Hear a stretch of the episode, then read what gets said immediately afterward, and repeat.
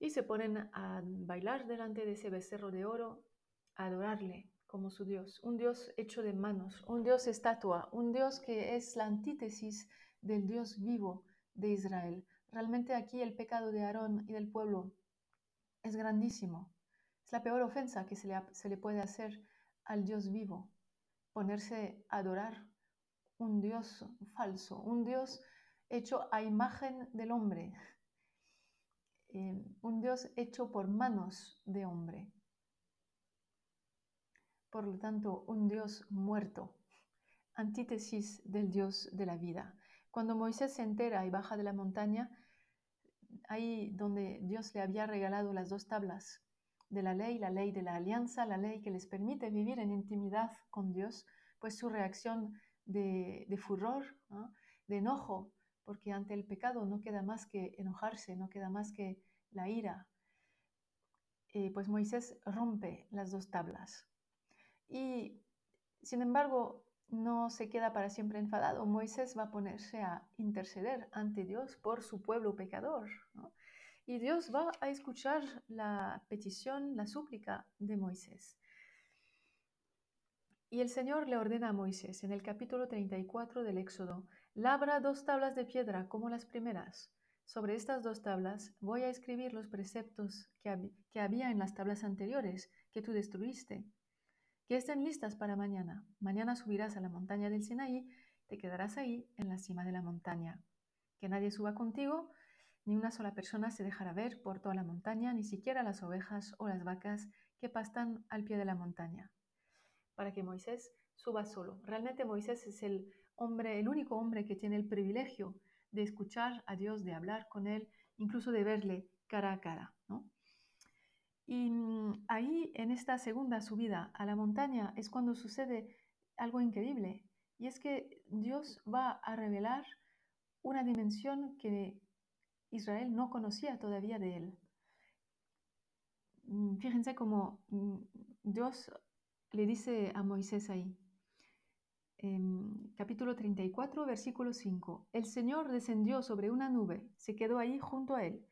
Moisés invocó el nombre del Señor entonces pasó el Señor por donde estaba Moisés, clamando, El Señor, el Señor, un Dios clemente y compasivo, es decir, Gesed y Rahamim, paciente, lleno de amor y fiel, que mantiene su amor eternamente, que soporta la iniquidad, la maldad y el pecado.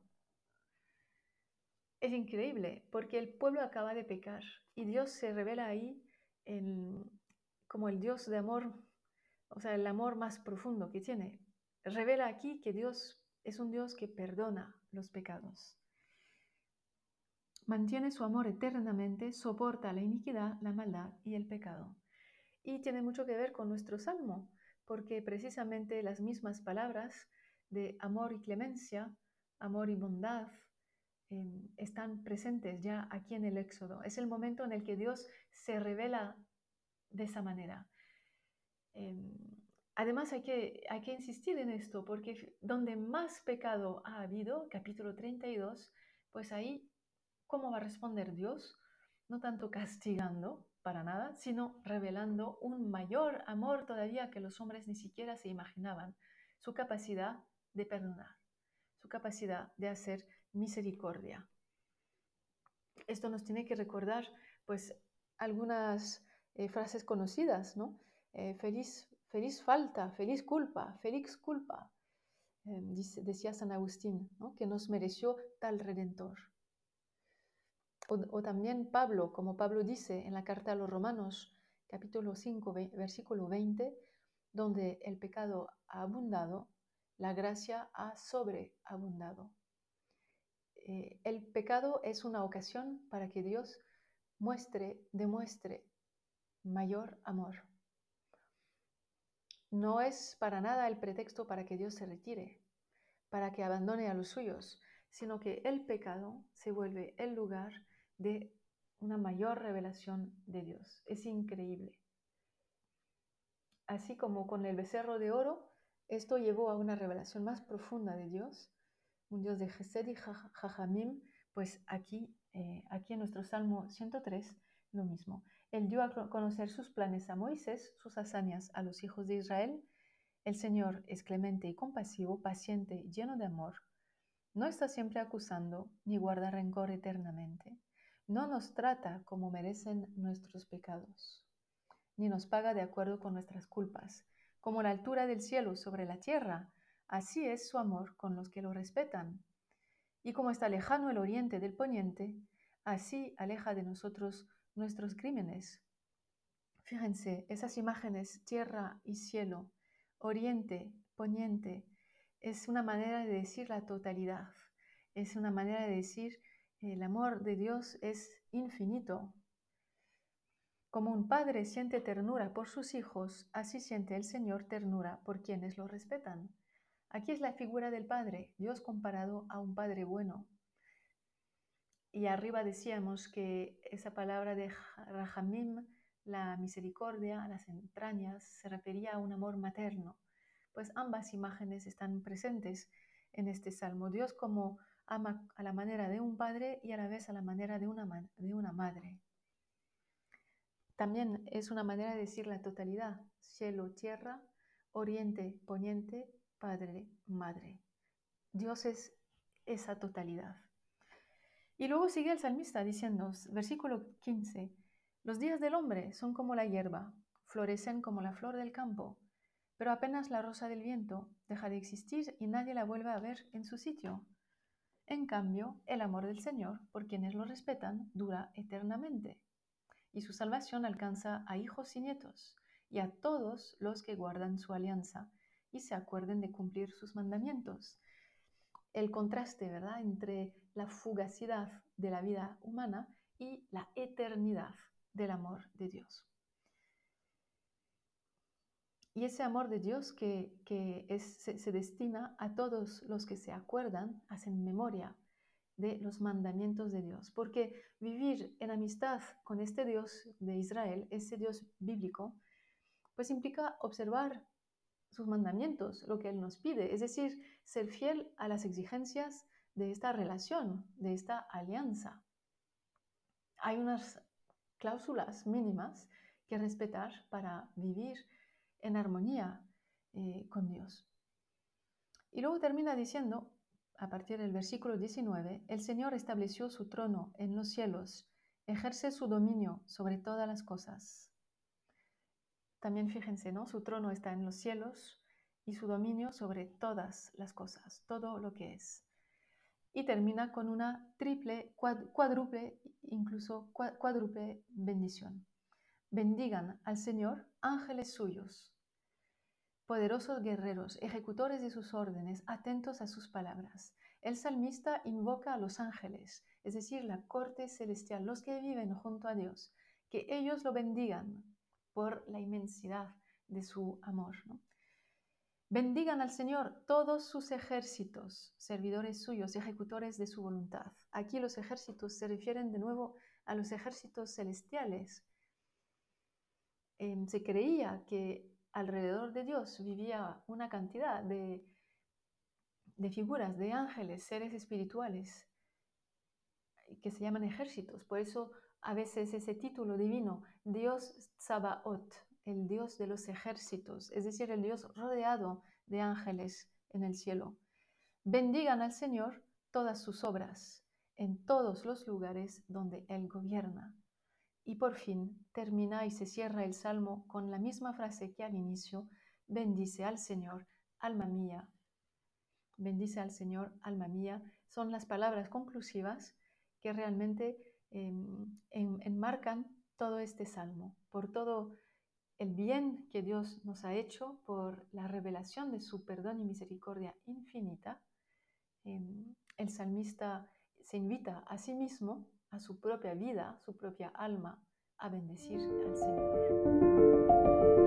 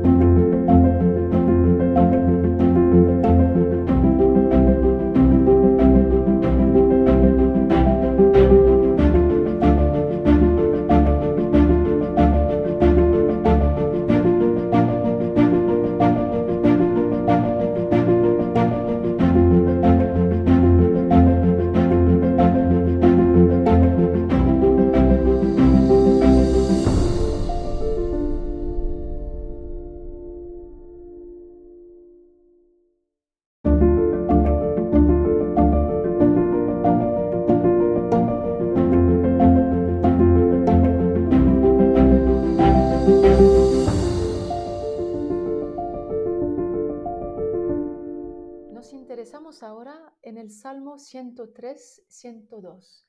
Es un salmo bellísimo de alabanza.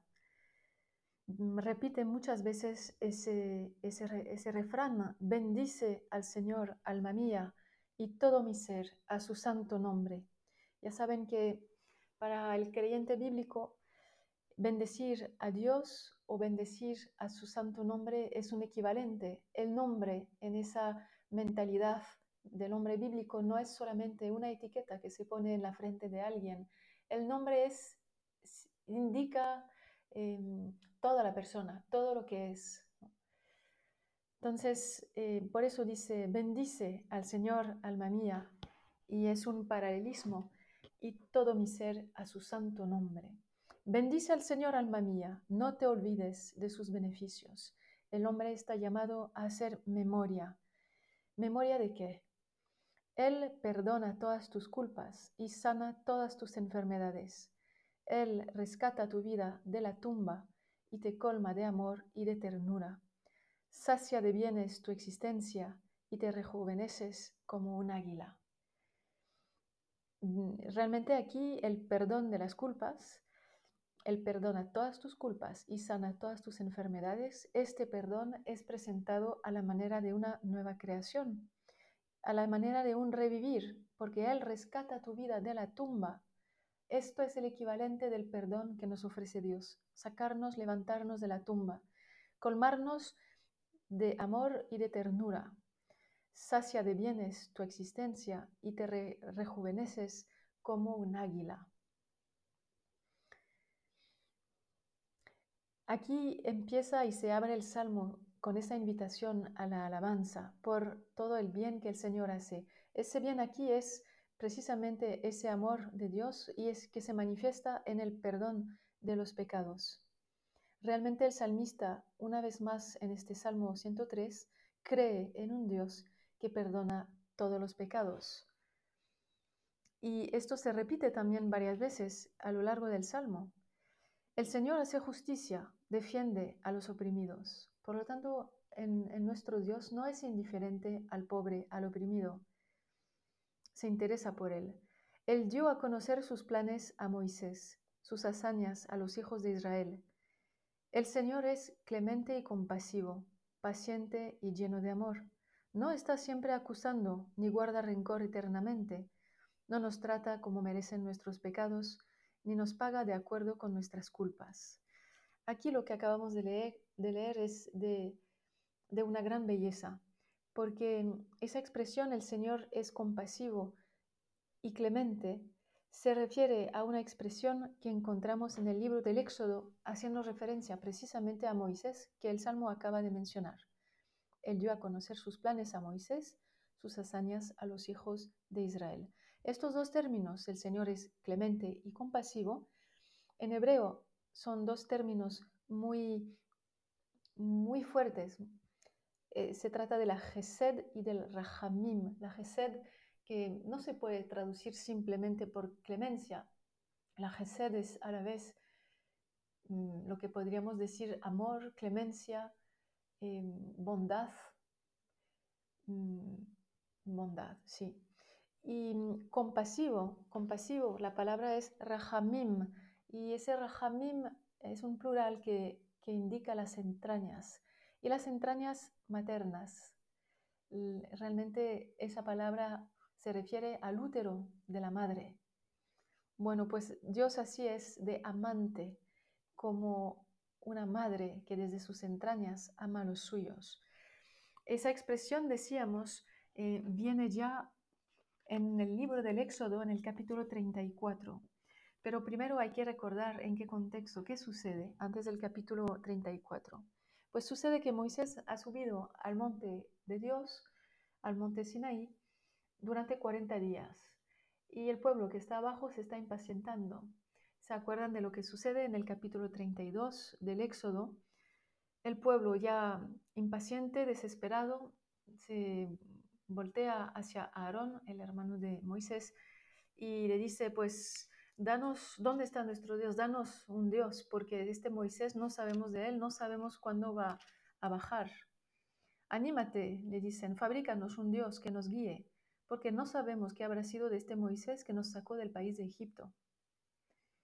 Y entonces Aarón les pide que todos entreguen el oro que tengan y con este oro fabrican un becerro de oro. Y se ponen a bailar delante de ese becerro de oro, a adorarle como su Dios, un Dios hecho de manos, un Dios estatua, un Dios que es la antítesis del Dios vivo de Israel. Realmente aquí el pecado de Aarón y del pueblo es grandísimo.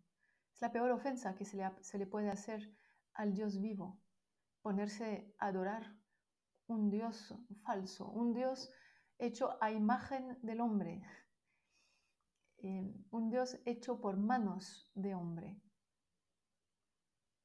Por lo tanto, un Dios muerto, antítesis del Dios de la vida.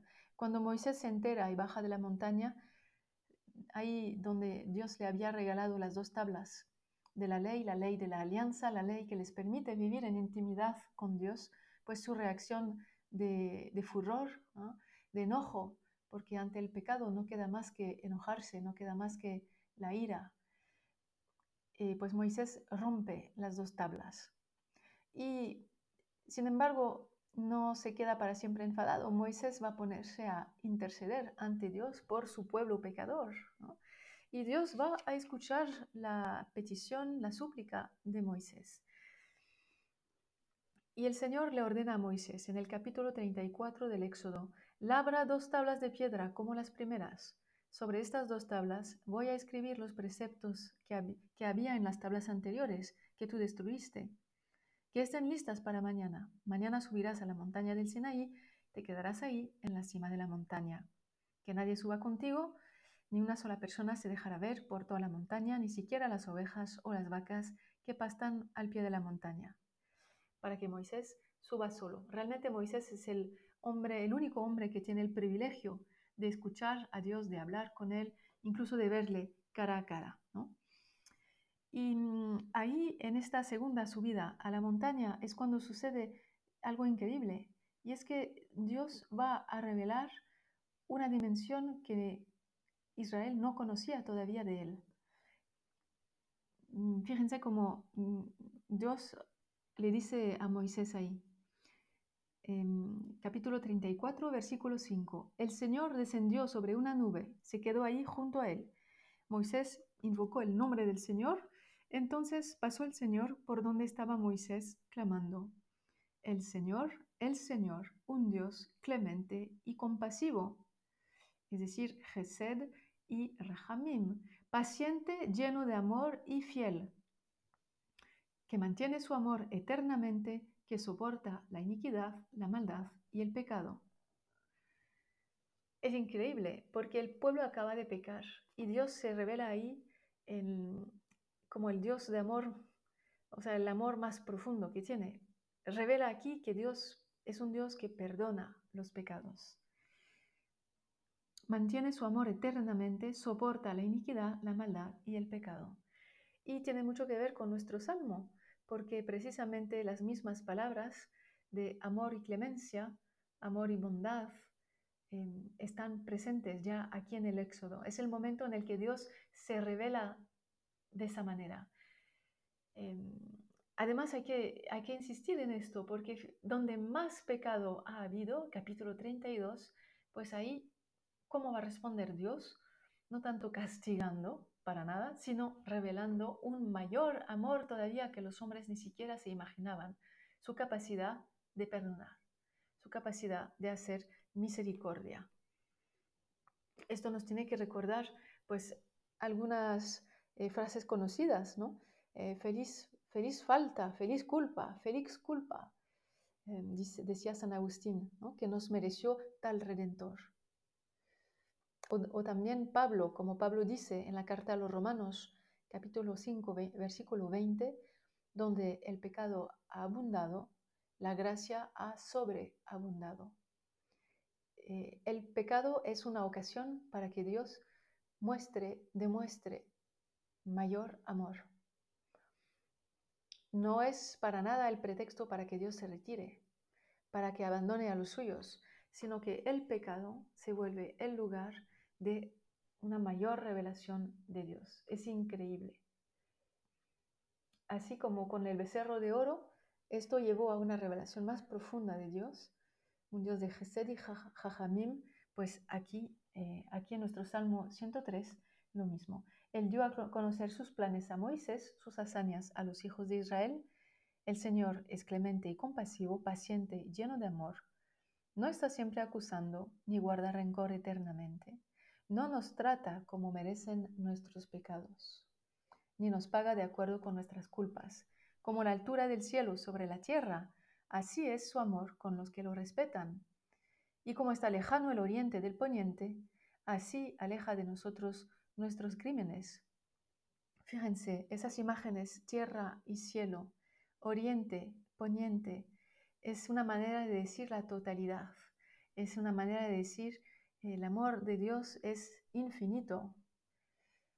Como un padre siente ternura por sus hijos, así siente el Señor ternura por quienes lo respetan.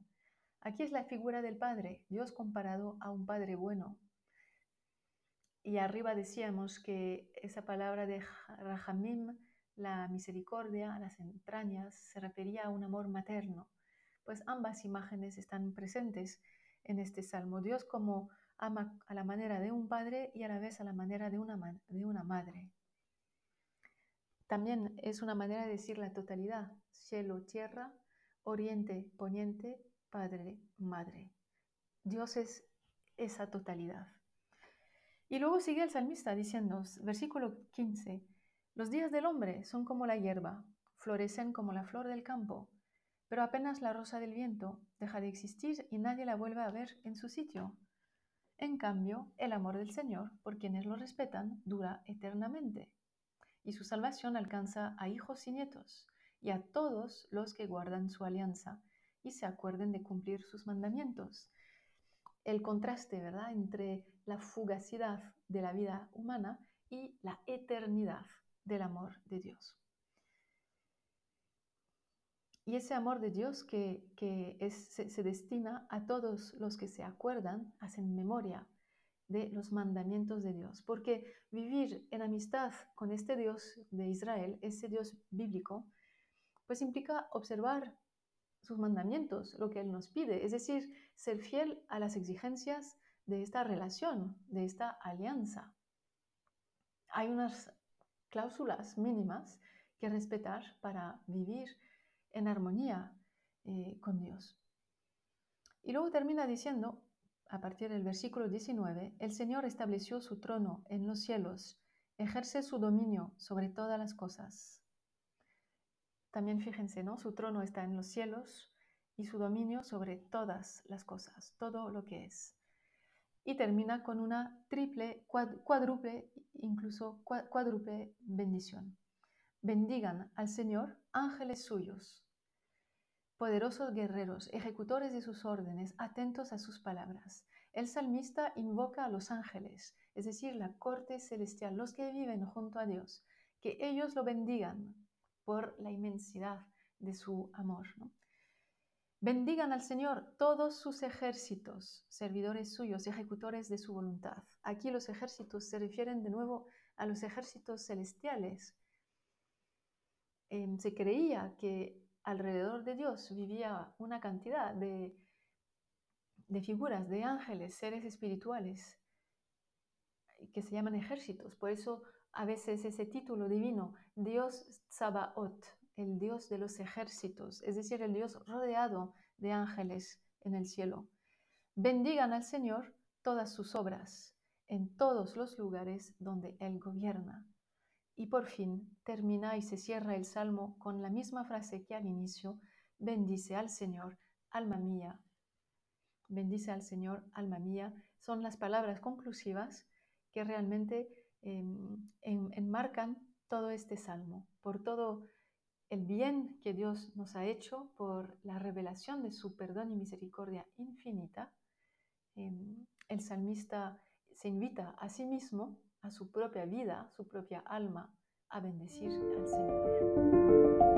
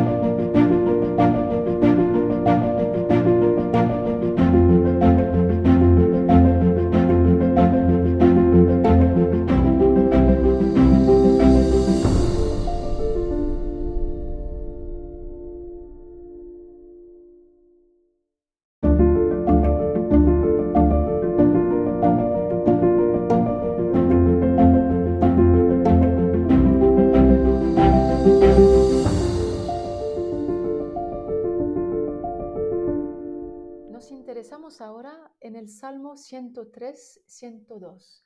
Es un salmo bellísimo de alabanza. Mm, repite muchas veces ese, ese, ese refrán, bendice al Señor, alma mía, y todo mi ser, a su santo nombre.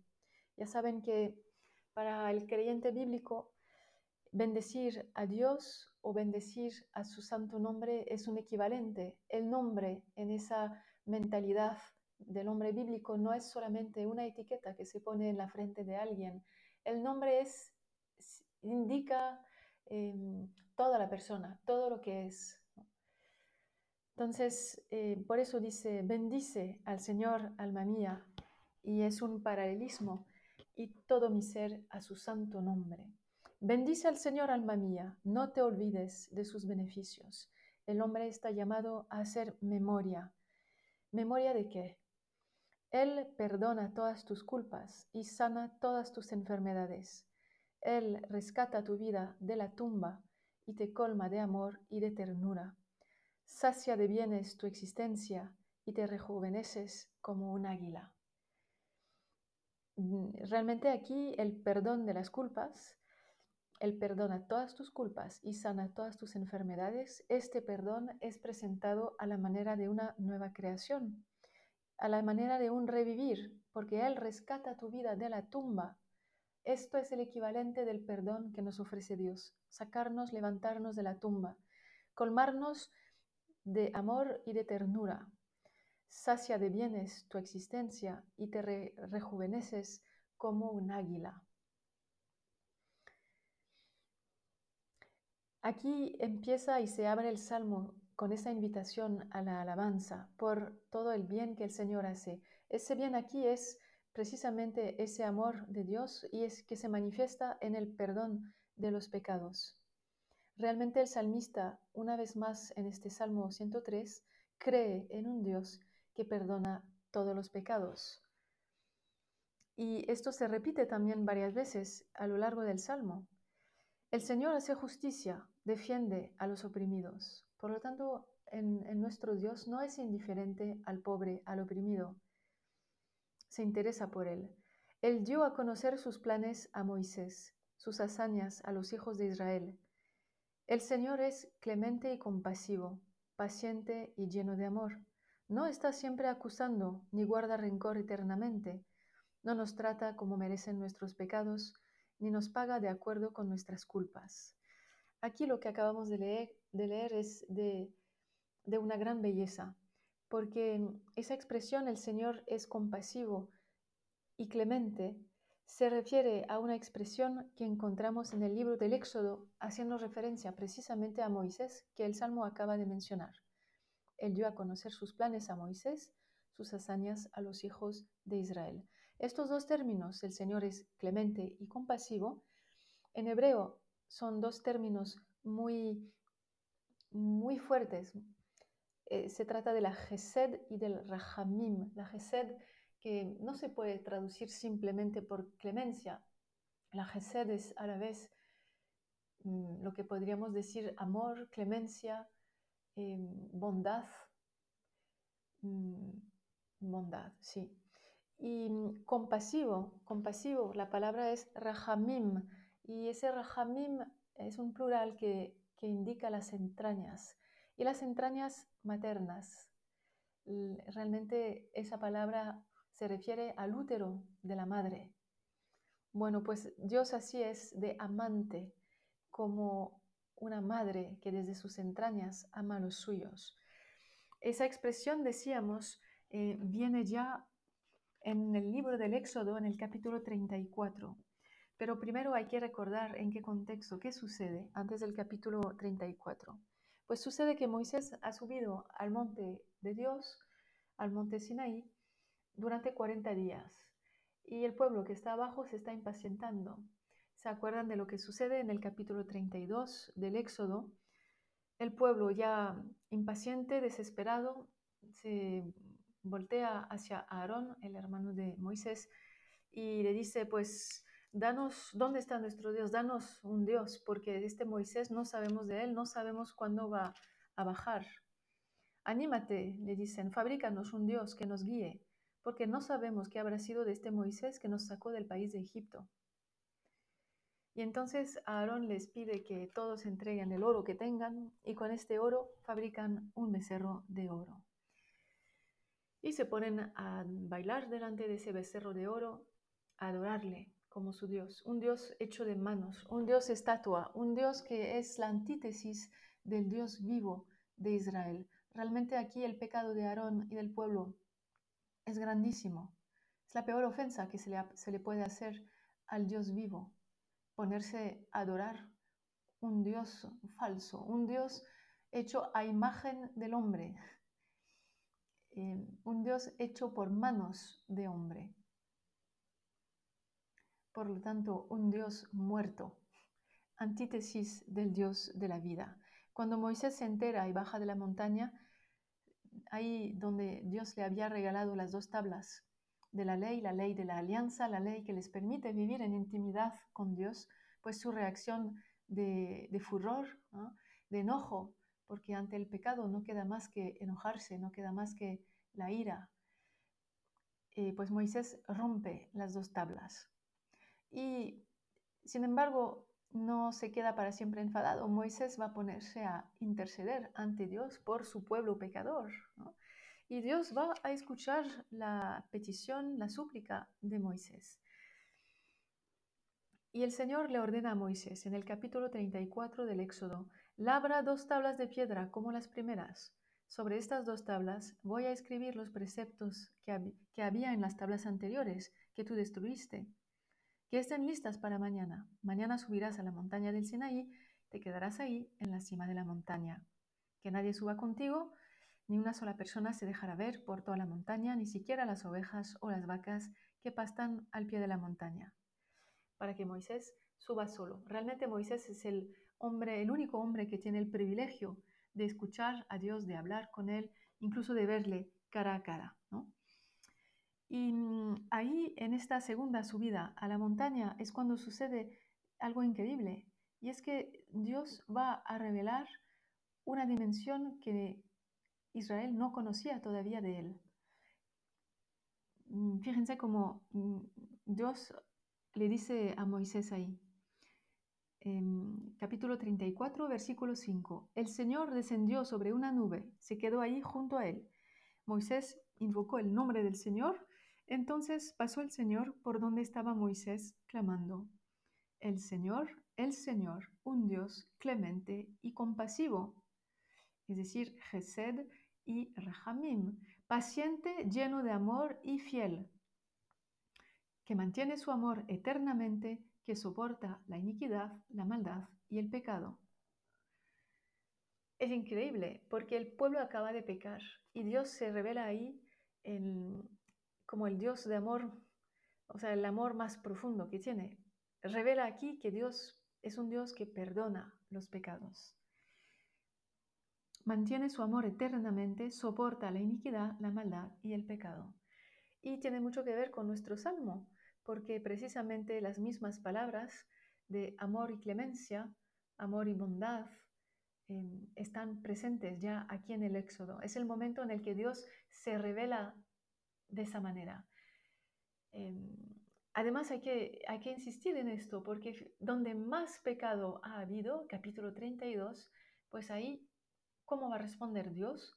No tanto castigando para nada, sino revelando un mayor amor todavía que los hombres ni siquiera se imaginaban, su capacidad de perdonar, su capacidad de hacer misericordia. Esto nos tiene que recordar pues algunas eh, frases conocidas, ¿no? Eh, feliz, feliz falta, feliz culpa, feliz culpa, eh, decía San Agustín, ¿no? que nos mereció tal redentor. O, o, también Pablo, como Pablo dice en la carta a los Romanos, capítulo 5, versículo 20, donde el pecado ha abundado, la gracia ha sobreabundado. el pecado es una ocasión para que Dios muestre, demuestre mayor amor. No es para nada el pretexto para que Dios se retire, para que abandone a los suyos, sino que el pecado se vuelve el lugar de una mayor revelación de Dios. Es increíble.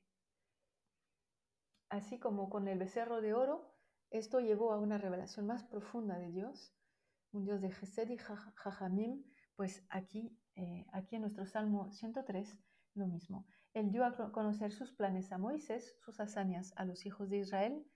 El Señor es clemente y compasivo, paciente y lleno de amor. No está siempre acusando ni guarda rencor eternamente. No nos trata como merecen nuestros pecados, ni nos paga de acuerdo con nuestras culpas. Como la altura del cielo sobre la tierra, así es su amor con los que lo respetan. Y como está lejano el oriente del poniente, así aleja de nosotros nuestros crímenes. Fíjense, esas imágenes, tierra y cielo, oriente, poniente, es una manera de decir la totalidad, es una manera de decir el amor de Dios es infinito. Como un padre siente ternura por sus hijos, así siente el Señor ternura por quienes lo respetan. Aquí es la figura del Padre, Dios comparado a un Padre bueno, y arriba decíamos que esa palabra de Rahamim, la misericordia, las entrañas, se refería a un amor materno. Pues ambas imágenes están presentes en este salmo. Dios como ama a la manera de un padre y a la vez a la manera de una, de una madre. También es una manera de decir la totalidad, cielo, tierra, oriente, poniente, padre, madre. Dios es esa totalidad. Y luego sigue el salmista diciendo, versículo 15, los días del hombre son como la hierba, florecen como la flor del campo, pero apenas la rosa del viento deja de existir y nadie la vuelve a ver en su sitio. En cambio, el amor del Señor, por quienes lo respetan, dura eternamente, y su salvación alcanza a hijos y nietos, y a todos los que guardan su alianza y se acuerden de cumplir sus mandamientos. El contraste, ¿verdad?, entre la fugacidad de la vida humana y la eternidad del amor de Dios.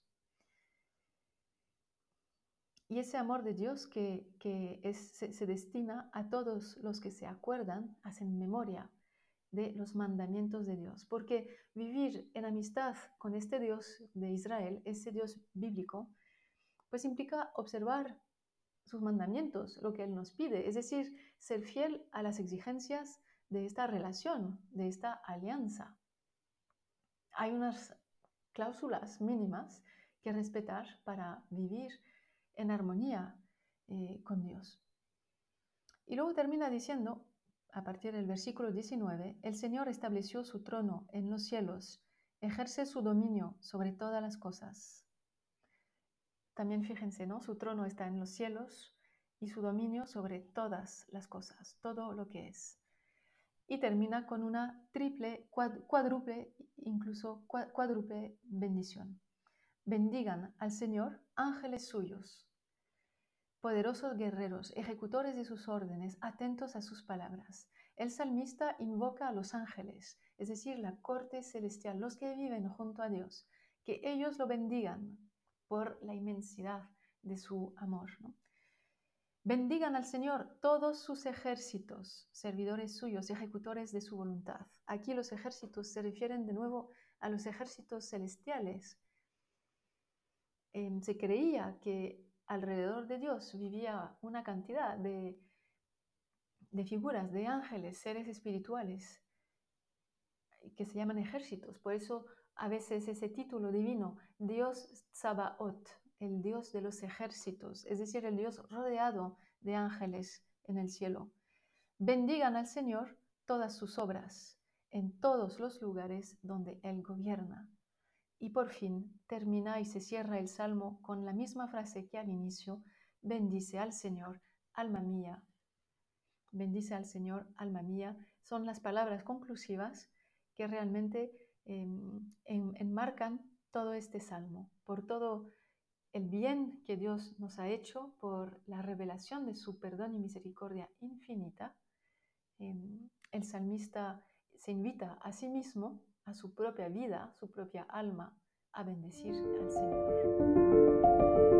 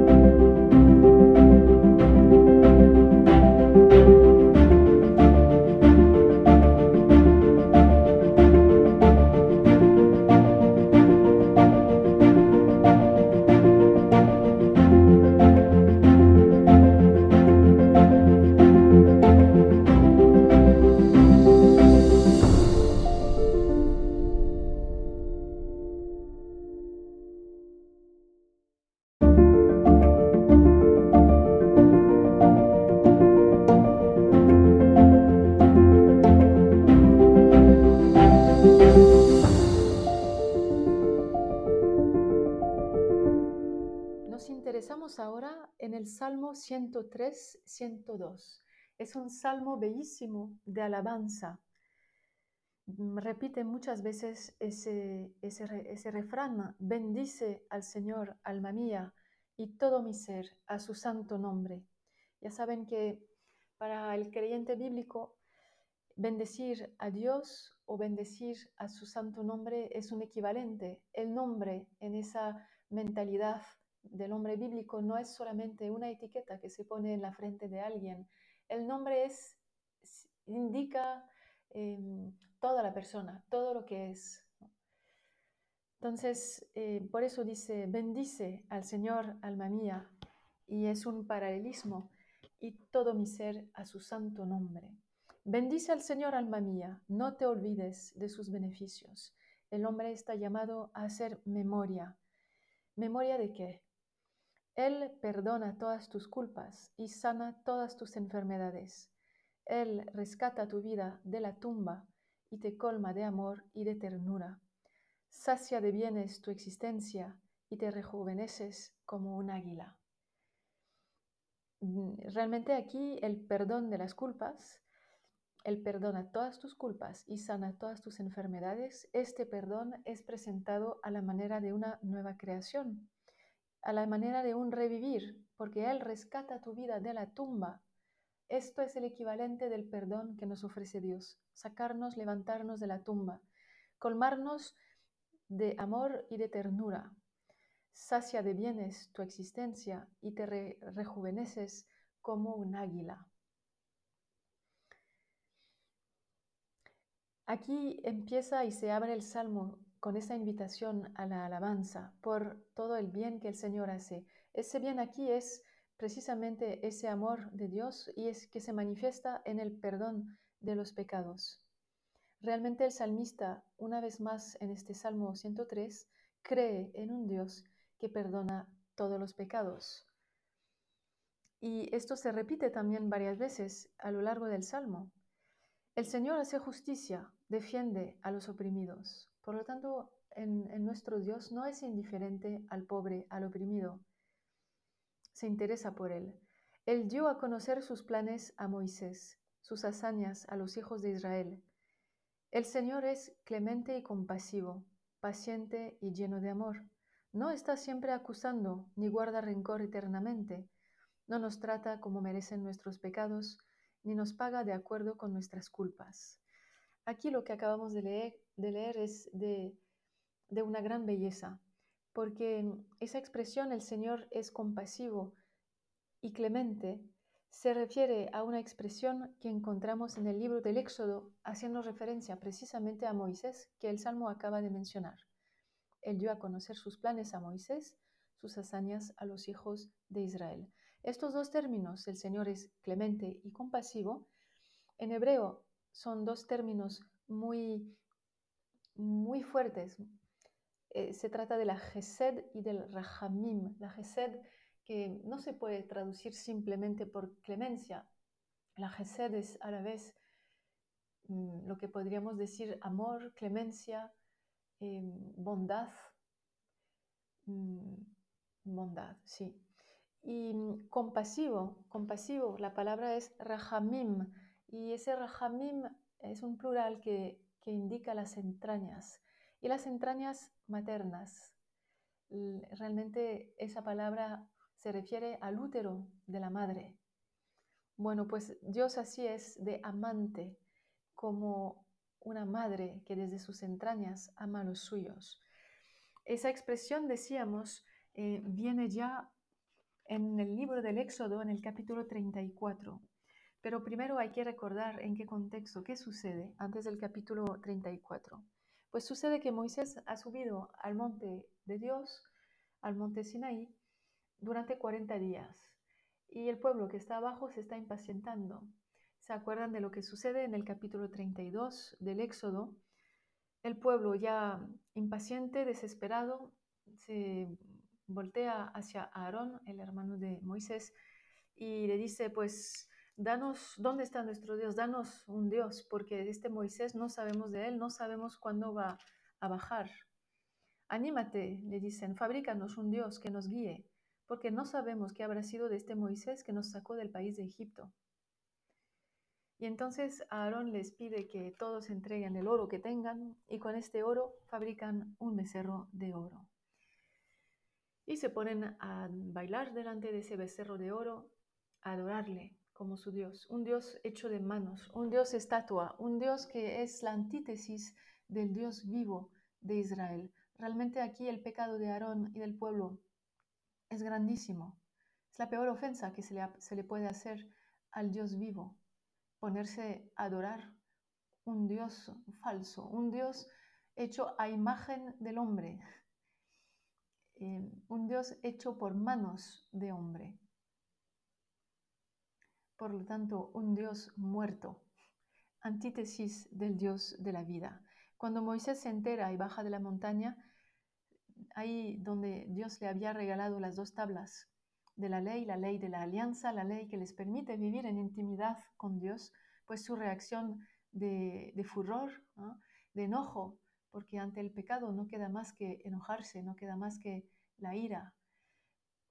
Eh, pues Moisés rompe las dos tablas. Y sin embargo, no se queda para siempre enfadado. Moisés va a ponerse a interceder ante Dios por su pueblo pecador. Y Dios va a escuchar la petición, la súplica de Moisés. Y el Señor le ordena a Moisés en el capítulo 34 del Éxodo, labra dos tablas de piedra como las primeras. Sobre estas dos tablas voy a escribir los preceptos que, que había en las tablas anteriores que tú destruiste que estén listas para mañana. Mañana subirás a la montaña del Sinaí, te quedarás ahí en la cima de la montaña. Que nadie suba contigo, ni una sola persona se dejará ver por toda la montaña, ni siquiera las ovejas o las vacas que pastan al pie de la montaña. Para que Moisés suba solo. Realmente Moisés es el hombre, el único hombre que tiene el privilegio de escuchar a Dios, de hablar con él, incluso de verle cara a cara, ¿no? Y mm, ahí, en esta segunda subida a la montaña, es cuando sucede algo increíble. Y es que Dios va a revelar una dimensión que Israel no conocía todavía de él. Mm, fíjense cómo mm, Dios le dice a Moisés ahí, en capítulo 34, versículo 5, el Señor descendió sobre una nube, se quedó ahí junto a él. Moisés invocó el nombre del Señor entonces pasó el Señor por donde estaba Moisés, clamando, El Señor, el Señor, un Dios clemente y compasivo, es decir, Gesed y Rahamim, paciente, lleno de amor y fiel, que mantiene su amor eternamente, que soporta la iniquidad, la maldad y el pecado.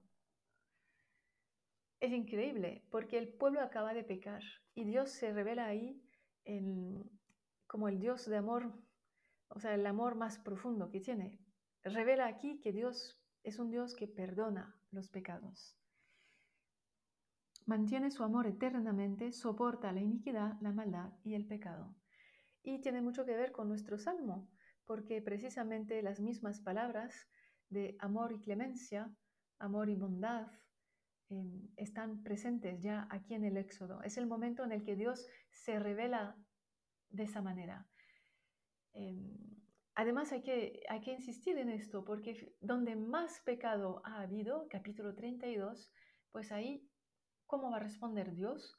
No tanto castigando para nada, sino revelando un mayor amor todavía que los hombres ni siquiera se imaginaban, su capacidad de perdonar, su capacidad de hacer misericordia.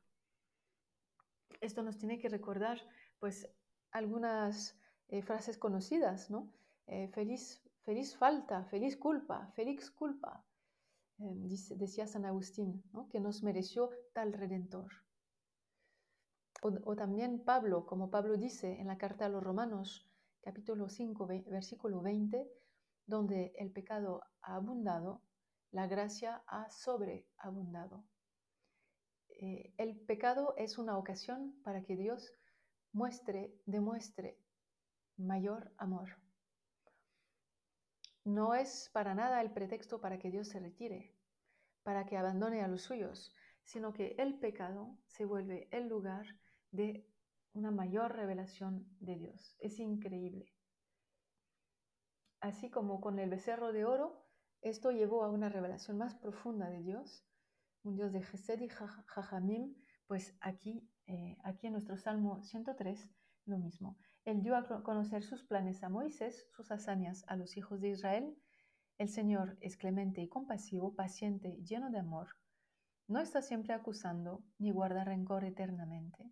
No nos trata como merecen nuestros pecados ni nos paga de acuerdo con nuestras culpas. Como la altura del cielo sobre la tierra, así es su amor con los que lo respetan. Y como está lejano el oriente del poniente, así aleja de nosotros nuestros crímenes. Fíjense, esas imágenes, tierra y cielo, oriente, poniente, es una manera de decir la totalidad, es una manera de decir el amor de Dios es infinito, como un padre siente ternura por sus hijos, así siente el Señor ternura por quienes lo respetan. Aquí es la figura del Padre, Dios comparado a un Padre bueno. Y arriba decíamos que esa palabra de Rahamim, la misericordia, las entrañas, se refería a un amor materno. Pues ambas imágenes están presentes en este salmo. Dios como ama a la manera de un padre y a la vez a la manera de una, de una madre. También es una manera de decir la totalidad, cielo, tierra, oriente, poniente, padre, madre. Dios es esa totalidad. Y luego sigue el salmista diciendo, versículo 15, los días del hombre son como la hierba, florecen como la flor del campo, pero apenas la rosa del viento deja de existir y nadie la vuelve a ver en su sitio. En cambio, el amor del Señor, por quienes lo respetan, dura eternamente y su salvación alcanza a hijos y nietos y a todos los que guardan su alianza y se acuerden de cumplir sus mandamientos. El contraste, ¿verdad?, entre la fugacidad de la vida humana y la eternidad del amor de Dios. Y ese amor de Dios que, se, destina a todos los que se acuerdan, hacen memoria de los mandamientos de Dios, porque vivir en amistad con este Dios de Israel, ese Dios bíblico, pues implica observar sus mandamientos, lo que Él nos pide, es decir, ser fiel a las exigencias de esta relación, de esta alianza. Hay unas cláusulas mínimas que respetar para vivir en armonía eh, con Dios. Y luego termina diciendo, a partir del versículo 19, el Señor estableció su trono en los cielos, ejerce su dominio sobre todas las cosas. También fíjense, ¿no? Su trono está en los cielos y su dominio sobre todas las cosas, todo lo que es. Y termina con una triple, cuádruple, incluso cuádruple bendición. Bendigan al Señor ángeles suyos, poderosos guerreros, ejecutores de sus órdenes, atentos a sus palabras. El salmista invoca a los ángeles, es decir, la corte celestial, los que viven junto a Dios, que ellos lo bendigan por la inmensidad de su amor. Bendigan al Señor todos sus ejércitos, servidores suyos, ejecutores de su voluntad. Aquí los ejércitos se refieren de nuevo a los ejércitos celestiales. Em, se creía que alrededor de Dios vivía una cantidad de, de figuras, de ángeles, seres espirituales, que se llaman ejércitos. Por eso a veces ese título divino, Dios Sabaoth, el Dios de los ejércitos, es decir, el Dios rodeado de ángeles en el cielo. Bendigan al Señor todas sus obras en todos los lugares donde Él gobierna. Y por fin termina y se cierra el salmo con la misma frase que al inicio, bendice al Señor, alma mía.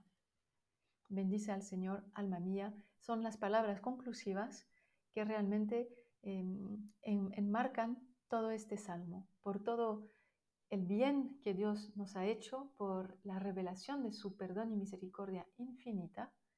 Em, el salmista se invita a sí mismo a su propia vida, su propia alma, a bendecir al Señor.